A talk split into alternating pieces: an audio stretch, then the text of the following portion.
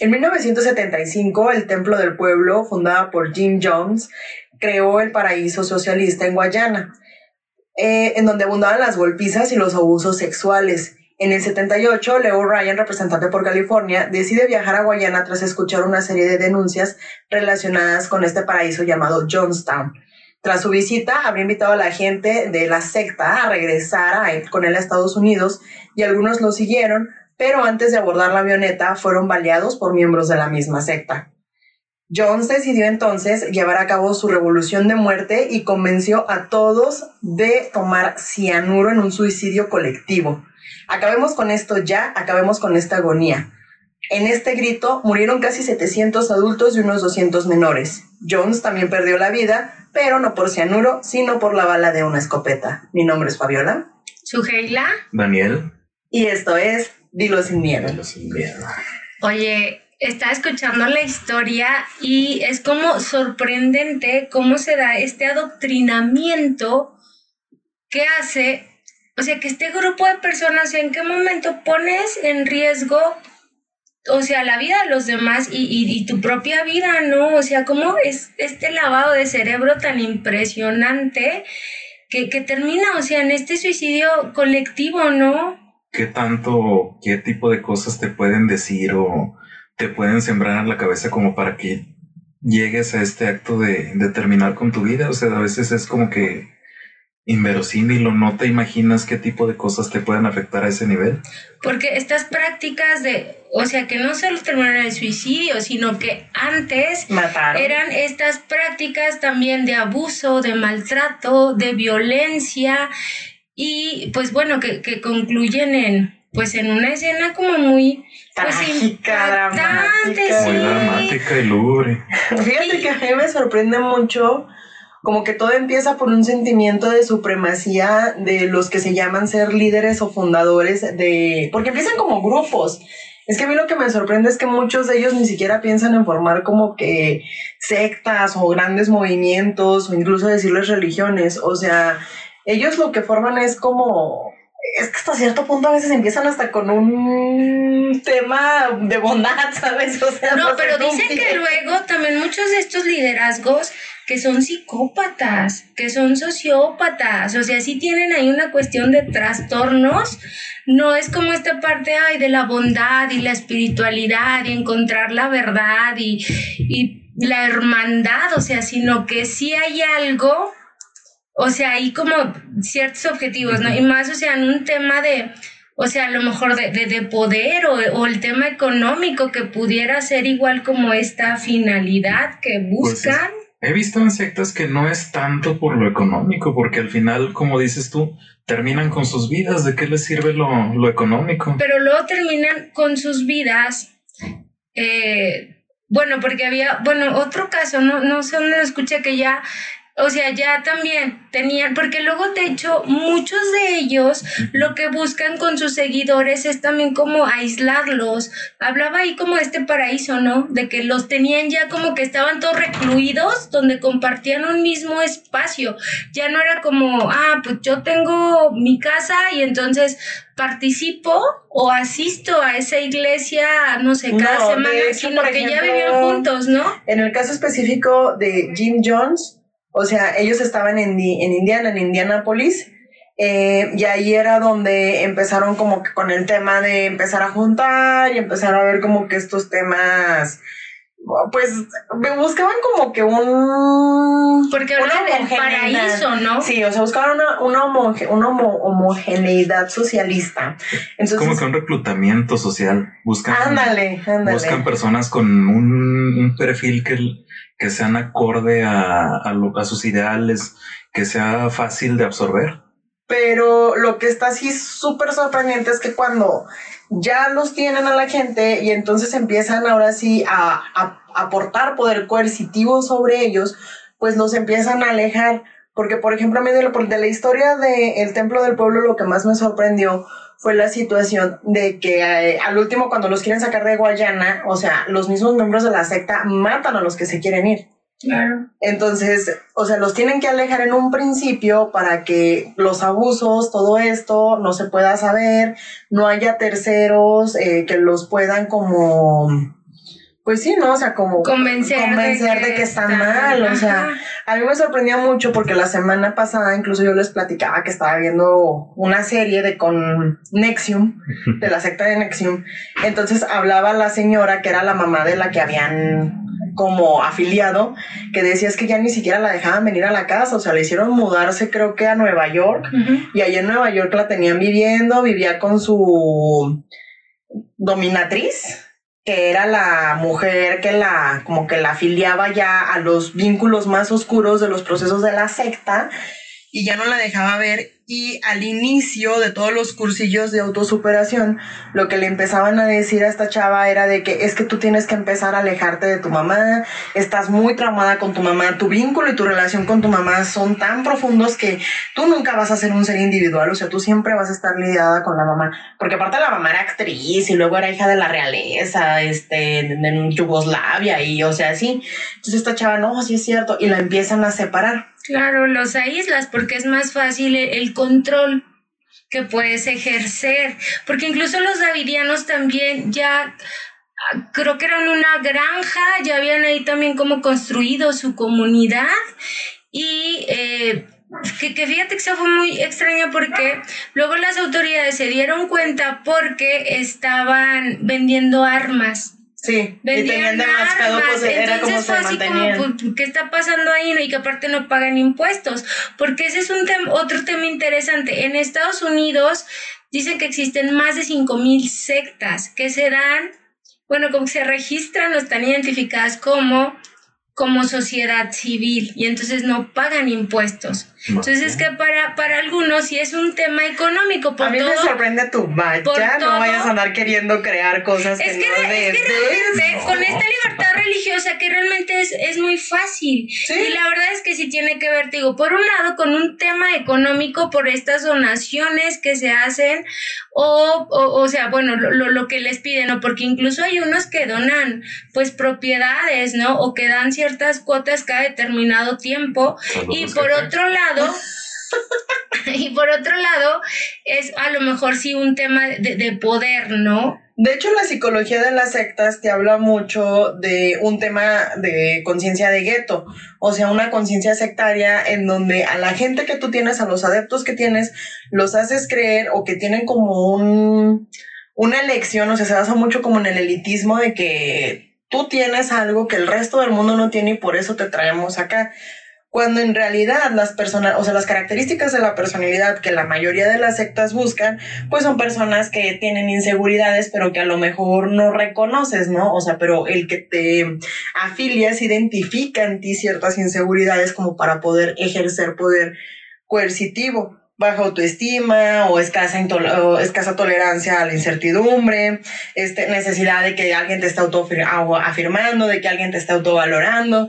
A mí me sorprende mucho, bueno, Daniel y yo somos así como súper fan de los Simpson entonces hay un episodio en donde quieren afiliar a Homero y de hecho en Homero a mí me sorprende, ¿no? Porque realmente eh, visualizan en él estas características y de hecho a la gente que afilian, porque la gente de Springfield se caracteriza por tener estas características de la personalidad, si te fijas. Muy personalidades muy fijas. Sí, sí, personalidades muy inseguras, personalidades como con mucha, como muy maniables, muy de masa entonces crean una secta y se los llevan y que el líder va a venir por... Porque siempre tiene que haber un líder, ¿no? Claro. Alguien a quien reconozcas así como que lo máximo, lo, lo mayor. Y entonces este líder va a venir por nosotros y nos va a salvar. Y a este no lo convencen porque a pesar de tener todas las características, no contaban con el punto más importante eh, de teoría de grupos, que es el hecho de generar un vínculo con la persona. Ya lo hemos hablado como mil veces, por ejemplo, con el tema de cohesión social que si no generas los lazos estos afectivos, que si no generas esta confianza, muy difícilmente la gente puede seguir en, en los grupos, ¿no? Entonces, a me da mucha risa porque al último Homero lo terminan convenciendo y lo terminan afiliando este, con la canción de nara, nara, nara, nara, nara, nara, nara, nara, sí, porque él era fan de, de Batman. Entonces, por más que le dicen que con su familia, que le van a dar dinero, por más que le dicen, o sea, que sus amigos ya están y no sé qué, o sea, no, no, no, nada funcionó, nada funcionó. Pero funcionó precisamente lo que la teoría de grupos te dice, generaron un lazo afectivo con algo que a él le importaba y entonces lo atraparon hasta el punto de llegar de ignorar a la familia, de querer ser así. A mí me da mucha risa porque así de que, oh, el líder me manchó con lodo. Y luego de repente alguien así lo bañaron, ¿no? A mí me manchó más el líder. Y luego, no, tu mancha es más grande. Y así, y luego, ah, el nuevo favorito. Oye, pero que incluso estaba escuchando que luego también como esta fantasía, o sea, que, que, crean, por ejemplo, en esta parte de la sanación o las curaciones que realizan, que, eh, o sea, es mentira, todo lo arman ahí, que, o sea, existe este líder y entonces es un grupo de personas que eh, cuando están en, en el culto, eh, eh sí, pues cuando se reúnen, pues hacen estas de, ay, ya, no caminaba y entonces ya hice oración y se acaba de sanar. Y entonces, claro que es como la euforia de la gente, porque creo que también parte de esta situación de vulnerabilidad a lo mejor en la que se encuentran esta necesidad de pertenecer, de creer, este, sino que, que te sientas parte de, de algo. Eso es punto clave, o sea, una necesidad la necesidad de, relacionarte, de pertenecer a algo, de sentirte parte de algo, o la necesidad, no sé, llámese física, espiritual, de lo que sea, o sea, cualquier necesidad que tengas puede ser explotada o abusada para que entres a alguna secta. Y, y los líderes, ¿cómo tienen que ser? Pues personas carismáticas, atrayentes, o sea, que te generen, que te generen confianza. Porque fíjate que algo que hay que entender de las sectas es que las sectas, o sea, para empezar, no todas las sectas son adoradores a Satanás. Hay quienes sí, hay quienes no. Este tampoco son de siempre de carácter religioso, ¿no? Porque luego también piensan que, pues, si ¿Qué, no ¿qué tiene que ver mero, Sí, pero si es así, pues eh, no, tampoco. Sino que más bien, este, son situaciones apartadas de lo normal en donde los líderes ejercen un poder absoluto sobre la gente que se acerca. Entonces, es este tipo de poder coercitivo en donde la libertad se te trunca, en donde es muy difícil de salir, en donde es muy difícil pensar por tu cuenta, en donde es muy difícil, este, pues incluso anteponerte, ¿no? Porque últimamente todos estos adeptos pues terminan teniendo, bueno, o todas estas personas afiliadas, terminan teniendo como que un criterio propio formado en casa, porque todos traen pues como que la, su cultura, ¿no? O sea, todos fueron hijos de alguien y criados en algún lado. Entonces, e, el, la naturaleza de las sectas es precisamente esto, que ya cuando ingresas, o sea, dejas de ser individuo para formarte al colectivo. O sea, entonces en el colectivo ya es donde vas a seguir sobre todo la doctrina de quien está, de quien está al frente. Pero cómo se va expandiendo también muy rápido, porque Dicen que ahorita es como complicado captar a los jóvenes. Entonces se van como un tanto más, a lo mejor como los adolescentes, eh, que están pues en pleno desarrollo y con estas confusiones que luego traen y que es más fácil captarlos porque tienen sus técnicas también de captación o cómo voy a generar este, seguidores o incluso que se van también por eh, las personas entre 30 y 50 años, que también algunos, te digo, es que depende como de la finalidad o los objetivos que tengan para ver pues qué tipo de perfiles me pueden ser funcionales, porque algunas sí buscan personas, te digo, pues que si así sean manipulables y también que puedan tener un tema, o sea, económico, pues. Sí, para la aportación sobre todo. Eh, a mí me sorprende mucho, por ejemplo, la semana, ahora la de la semana pasada, este, bueno, no más de una de esta semana, fue la de la película de la Gloria. No sé cuál es. es la película de Gloria Trevi donde Ah, la Gloria. No, es que literal se llama Gloria o la Gloria, no sé qué se llama la película, pero literal platican como la situación del clan de Gloria, no, de Trevi Andrade. Entonces ahí, por ejemplo, el gancho para que Gloria iniciara fue que andaban buscando como al doble de Lucero. Y luego ya para que todas las demás niñas ingresaran, que fueron todas las niñas que, no, o sea, estuvo horrible, ¿no? Creo que Sergio Andrade salió como con seis hijos no reconocidos de menores de 14, se casó como cuatro veces con las niñas, pero o sea, las niñas tenían 15, 14, o sea, todas menores de edad, así mal rollo. Las niñas también, o sea, como eran niñas que querían ser famosas, entonces, este, los papás daban dinero para poderlas ingresar como que a esta escuela de, de crea tu propia estrellita. Pero entonces, a mí lo que más, y es lo que te digo, que es lo que más me sorprende, o sea, cómo de repente hay un choque, un lavado de cerebro, no sé qué sucede en las sectas, que entonces empiezas a generar un sistema de admiración por el líder impresionante. Una devoción. Devoción, es que, ándale, devoción es la palabra, sí, porque por ejemplo de lo que me sorprendía de estas niñas es que creo que la primera que se casa con Sergio Andrade es una tal Mari Boquitas, que tiene como 15 años entonces Mari Boquitas eh, lo amaba. Pero luego Sergio Andrade se mete con Gloria, porque Mari Boquitas era muy amiga de Gloria, se mete con Gloria y le dice Sergio Andrade así como de, mira, y era tu amiga. Y la otra como de, ¿qué rollo? Después viene otra tercera que ya cuando Gloria empieza a conseguir fama, que es esta Aline Hernández, que es la que escribe el libro y la que los, como que la que los echa de cabeza, y la mamá de Aline, o sea, sí se molesta así de que, oye, ¿por qué mi hija no está siendo famosa? Que no sé qué, y ya, o sea, estás abusando de ella, y pues este, es abuso sexual porque ella es menor de edad y no sé qué, no sé cuánto. Y entonces Sergio decide, para evitar ese rollo de los problemas legales con la familia de Aline, casarse. Entonces llega con Mari Boquitas y le dice que pues, este, pues tiene que firmar los papeles del divorcio, ¿no? Después empecé a investigar más y había entrevistas con Mari Boquitas que decías que, o sea, llegó y me dijo, ¿me amas? Y yo le dije, claro que te amo, señor, te amo con todo el corazón. Y él le dijo, entonces tienes que firmar los papeles de divorcio. Y como yo lo amaba, yo firmé.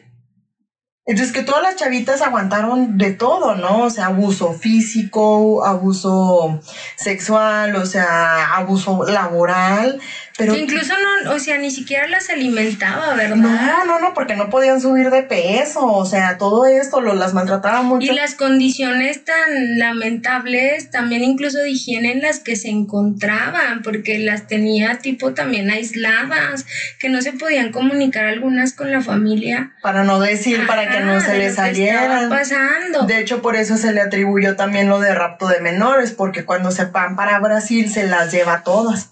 Porque ya en Brasil ya se le había salido el tema de las manos, o sea, ya todas estaban embarazadas, hacían orgías, o sea. No, no, no. Pero todas lo amaban. Es, lo que. E, e, era lo que a mí me sorprende más. ¿Sí? Todos lo amaban. Ándale, o sea, que come, o sea, permites ese tipo de tratos y, y, y, o estás de una forma voluntaria, vamos, porque también pasa con otros líderes de sectas que luego, eh, pues ya por delitos que se cometen, sobre todo en este tema de, de que tienen varias parejas, incluso menores de edad. Entonces, bueno, ya se hacen las investigaciones, están cometiendo delitos, inician los procesos legales que corresponden y las personas salen a defender a sus líderes de es que ¿por qué?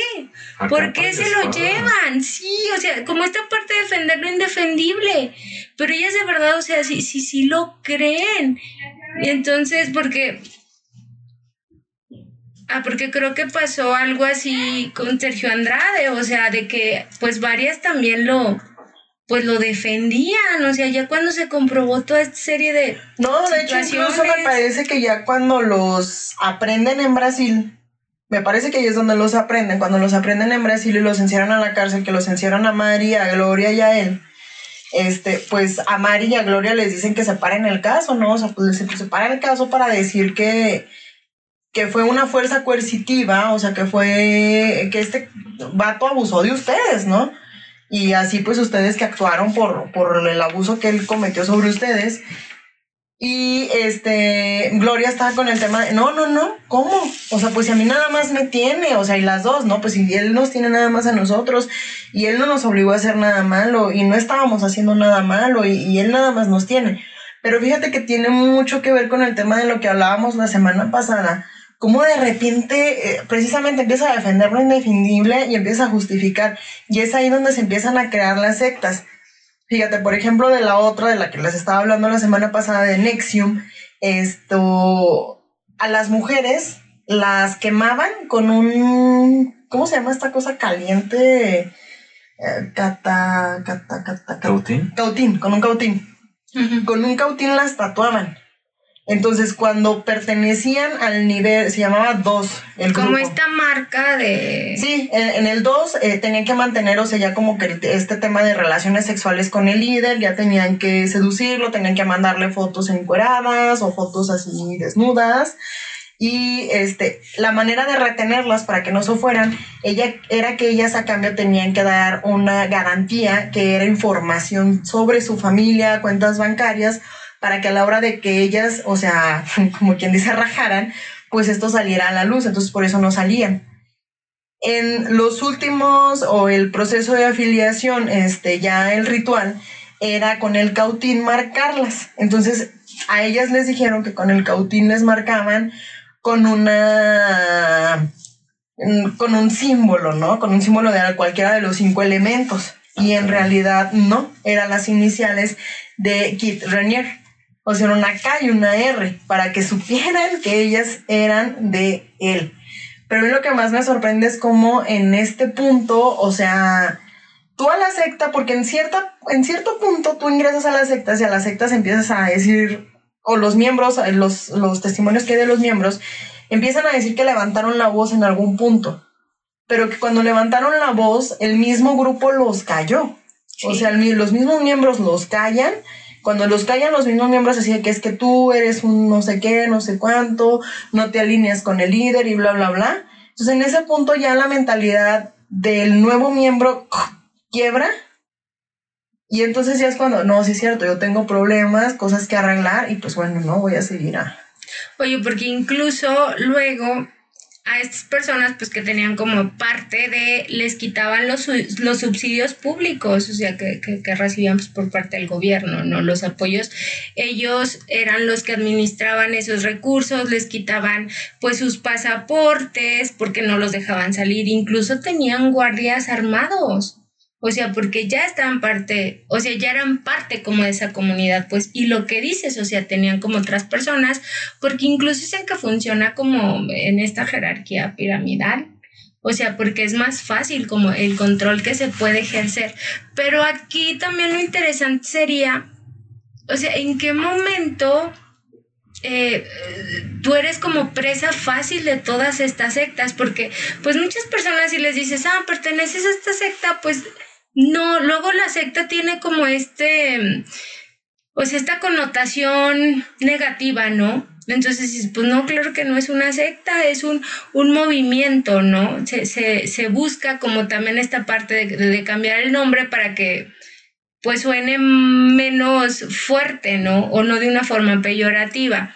Pero, o sea, al final son sectas y tienes que tener muchísimo cuidado porque digo, van surgiendo muchísimas, está como esta posibilidad que, igual también tiene que ver con las, con la crisis de pues estas grandes religiones, ¿no? Que a lo mejor pues el ser humano todavía tiende como a esa búsqueda de, de paz, de tranquilidad, de, de, de, encontrar la verdad y, y no sé, a lo mejor en todos los problemas que yo pudiera tener, o sea, encontrar ahí la esperanza o la solución y por eso luego sí tienden a o sea, como a no cuestionar, pues, y, y, y, que aparte al principio todo es bonito, obviamente si, si se te presentaran desde un principio, o sea, como tal, pues claro que no, vas, pero primero es como esta parte bonita y atractiva y buena, ¿no? Y ya después, claro, ya después te das cuenta, o sea, de de todo lo que, lo que hay detrás, que creo que en Estados Unidos pues sí hay más que aquí, ¿no? En México.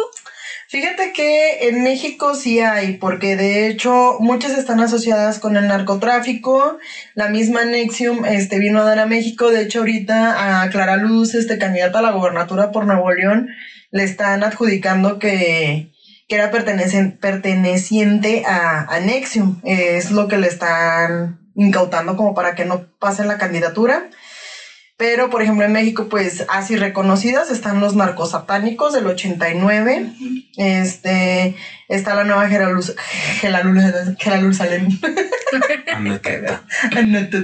está la nueva Jerusalén en Michoacán. Eh, con mamá Salomé, una pequeña anciana. Oye, anciana. Anciana, una pequeña anciana. Oye, estas ideologías políticas también pudiera surgir, no sé, a lo mejor con estos seguidores de López Obrador que luego es o sea, ándale, lo defienden, o sea, lo que él diga es como la verdad absoluta, ¿no? Porque luego también se habla de que hay ciertos criterios para que se considere como una secta. O sea, no cualquiera secta, pues.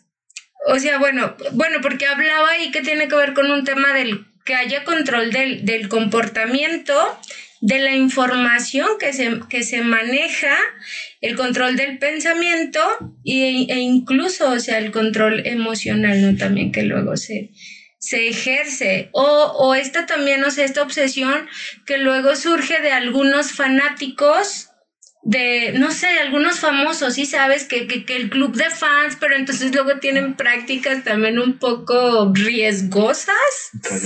Sí, llegamos a escuchar así como de algunos puntos y luego también, no sé, cómo se ponen para defenderlos, a mí me sorprende.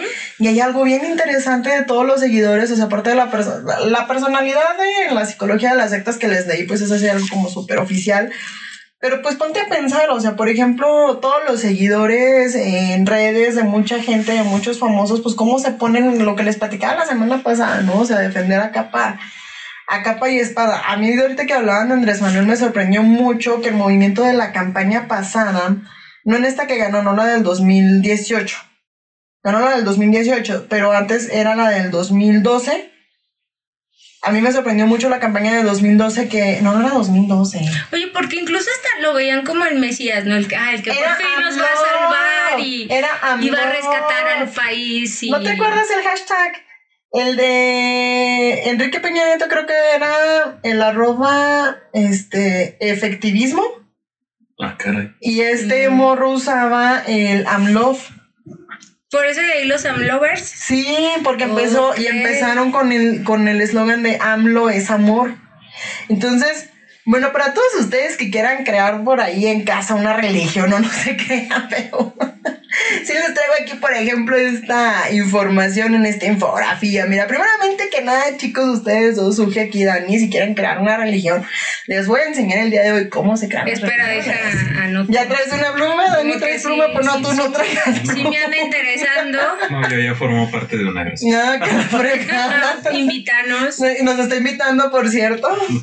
bueno, pues primero que nada tienen que elegir un enfoque, chicos. Entonces, porque todas las religiones comienzan con un tema central en lo que tú quieras este, generar es ahí donde vamos a empezar, ¿no? Esto lo estábamos sacando de Samnesia, por ahí un blog que encontramos en internet, digo, porque hay que darle crédito a quien crédito merece. Claro, porque pues, si no, yo la neta, yo no sé hacer este, religiones, no me van a decir que si yo sé hacer religiones, lo sacamos por ahí. Y pues los chicos de Samnesia ponen un ejemplo muy eh, claro y contundente, como por ejemplo pueden ser este no sé, pues el budismo inició con el hinduismo eh, y así, ¿no? Cada quien va generando su filosofía.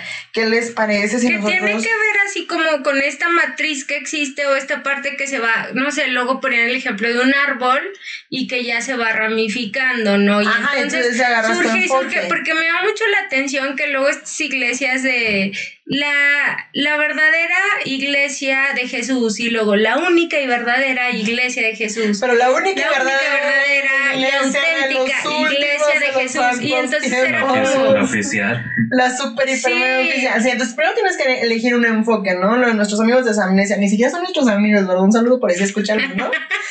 eh, ellos dicen que de un enfoque pueden ser, por ejemplo, los alucinógenos. Entonces, el número dos, el punto número dos, chicos, es que vamos a construir un sistema central de creencias. Es decir, o sea, el, perdón, el, enfoque es qué es lo que vamos a hacer y la, el sistema central de creencias es en lo que vamos a creer, ¿no?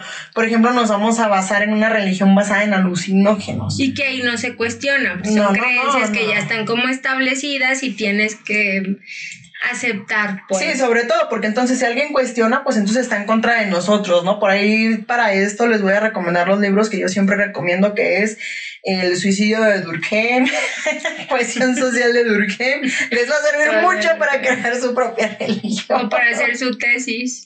Ah, sí, no, a mí no me sirvió. Saludos tesis. Saludos tesis y saludos asesor por siempre de la tesis. Después, el tercero es que vamos a crear algunos rituales. Pues entonces, si ya nos basamos en los alucinógenos, pues, ¿qué les parece si, si, si nos vamos a, a un lugar a comentar un libro mientras consumimos hongos, este peyote? Entonces, eh, vamos a hacer. Cada semana. Sí, o sea, hay que recordar que todas las religiones y todas las sectas tienen rituales, o sea, y todos los conocemos en distintas. Y luego después, pues el cuarto lugar es que hay que pensar en un diseño. Lo más interesante de las sectas y lo más interesante de las religiones es que siempre tienen un líder. Si no se tiene al líder es imposible que, que la secta continúe su camino porque no hay a dónde. Pero que incluso el líder es el que pudiera generar todo esto, ¿no? De hecho, pues tú hablarías de ser tú el líder, ¿no? Si no, ¿para qué? O sea, sí, no o sea, la chamba o sea, alguien más, de, va, la no, chamba yo- alguien más.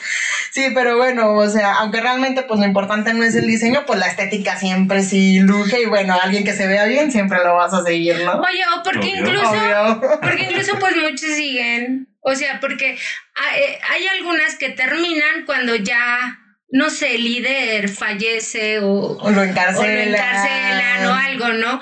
Pero hay otras que igual pues ya el líder muere por causas naturales y entonces Que sigue no sociedad. Pero prevalece eso ahí depende como... mucho de cómo man- o sea, ma- manejaron el tema, lo hicieron y, y lo trabajaron, ¿sabes? Porque, por ejemplo, hay unas que cuando el líder muere, por ejemplo, otra vez vuelvo a la misma, no sé, cuando encerraron a Sergio Andrade, ahí se murió todo. Ándale, y termina. Ahí terminó, porque no generó como esta creencia, no sé, a lo mejor en, en la Gloria podríamos decir para que Gloria siguiera como que creando esta seguimiento de en búsqueda de la niña perfecta, ¿no? Para ser artista. En Nexium pasó lo mismo con este vato, con Rick, eh, con Kit Renier, cuando lo encarcelan, a pesar de que hay mucha gente que aún le baila abajo de la cárcel, porque eran como los regalos que le daban de cumpleaños, no dar sus dotes al, al gran maestro. No, es que así Sí. bien explicado.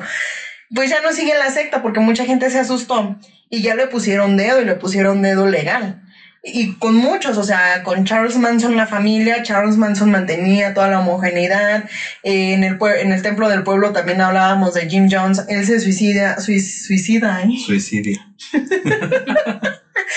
O sea, se suicidan todos los de la secta y también se acaba.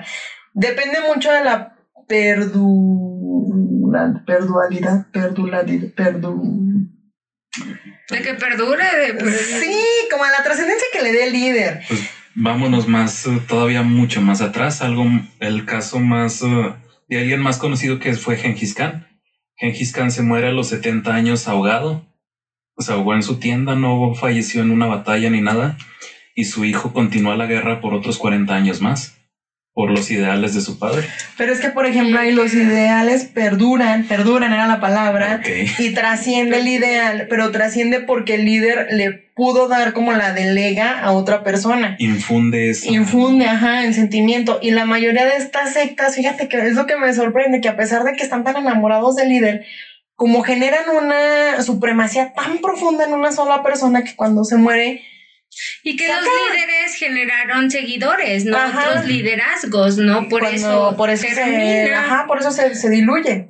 Entonces, pues bueno, ¿no? Eh, el quinto, y es el, yo creo que es el más importante, es define sobre todo el papel que tú vas a jugar en esta religión. O sea, vas a ser un gran jefe, vas a ser un filósofo, vas a ser un devoto de algunas otras ideologías. Vas a ser un minion.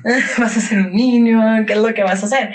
Sí, porque si tú no defines tu papel, muy probablemente la gente ingresa a estos lugares para buscar como pertenencia. Entonces, si en ti no ven como, como esa definición de lo que eres, pues ellos no es lo que buscan, entonces pues se van a ir. Y esa seguridad, ¿no? Que te pudiera otorgar, falsa Ujú. seguridad. Y bueno, en la sexta fase es que de ahí fundas pues la buena nueva, ¿no? Pues ya tienes tú todo el marco de tu religión, sabes lo que eres, tienes un montón de seguidores. Y entonces ahora sí hay que fundir por el mundo qué es lo que haces mejor, este, a qué te dedicas, lo bonito, porque su si fuera de religión ya les diría, no, pues aquí marcamos a los niños. no, su tienes que decir la nueva buena, o sea, que la gente se interese en ti y entonces ahora sí, chicos, para todos ustedes ya tienen una religión para tener seguidores. Sí, que ya se puede ir. Miren nada más, aquí de parte de tus amigos de Dilo sin miedo. Sí, y que yo creo que sí hay que tener cuidado.